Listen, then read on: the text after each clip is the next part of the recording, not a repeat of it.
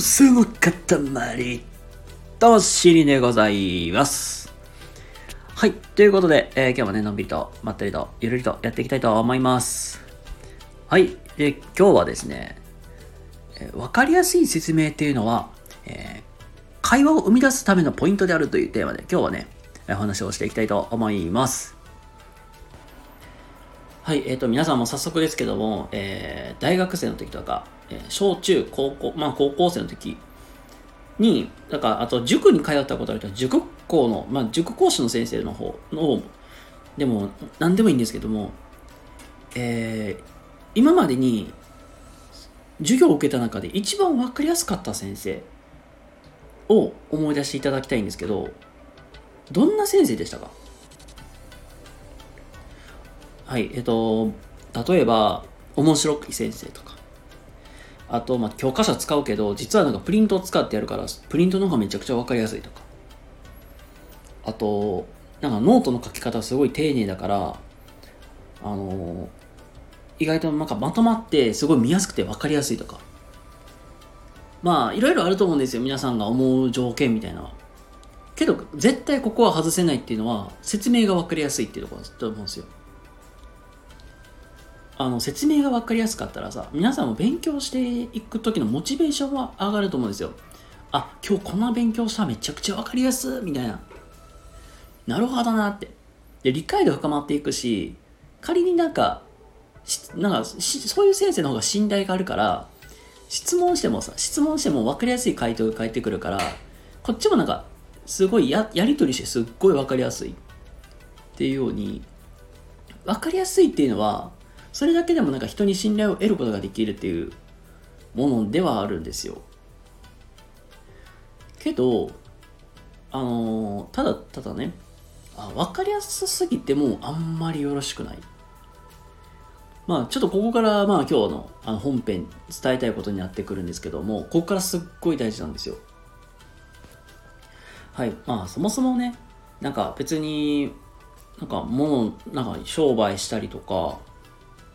あと、なんかサービス提供するとか、まあ、塾講師みたいに勉強を教えるって言っても、別になんかあまり分かりやすさって求めなくてもいいんですよ。だってただただ、なんか、塾講とか一番分かりやすいと思うんですけど、テキスト通りやっていけば別に問題ないわけだし、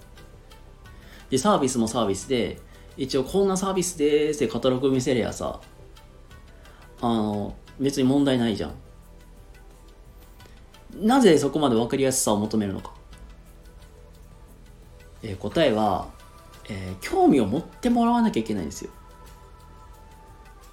まあ、あのーまさにさっきのわ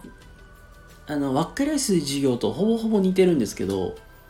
なんか分かりにくい先生もいたじゃないですか、学校で、え勉強してた時って。なんなんこの先生分からねえみたいな感じで、たまにね、なんか、なんか授業崩壊したりとかさ、なんかサボってたりとかするじゃん。っていうように、分かりやすい授業をする、分かりやすさを求めるっていうのは、要するに、相手に興味を持ってもらうことなんですよ。相手に興味を持ってもらうためにやるわけであって、あの別に分かりやすいものを求める必要はないんですよ。けど、やっぱり商売にしても何にしても、興味を持ってもらう、見てもらうことからしてもらわないと、始まらないんですよ。だから分かりやすさを求めるんですよ。なので、分かりやすい説明をきちっと提供していく。まあ、それもできるだけ正確に説明することが本当に重要。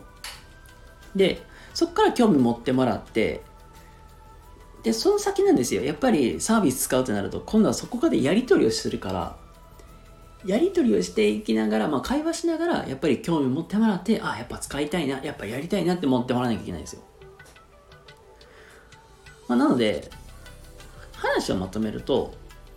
分かりやすさを求める、分かりやすさを大事にするっていうのは本当にすごく大事で、これは興味持ってもらう。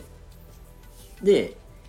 やっぱりそこから興味持ってもらってやり取りしていく中で信頼であったり、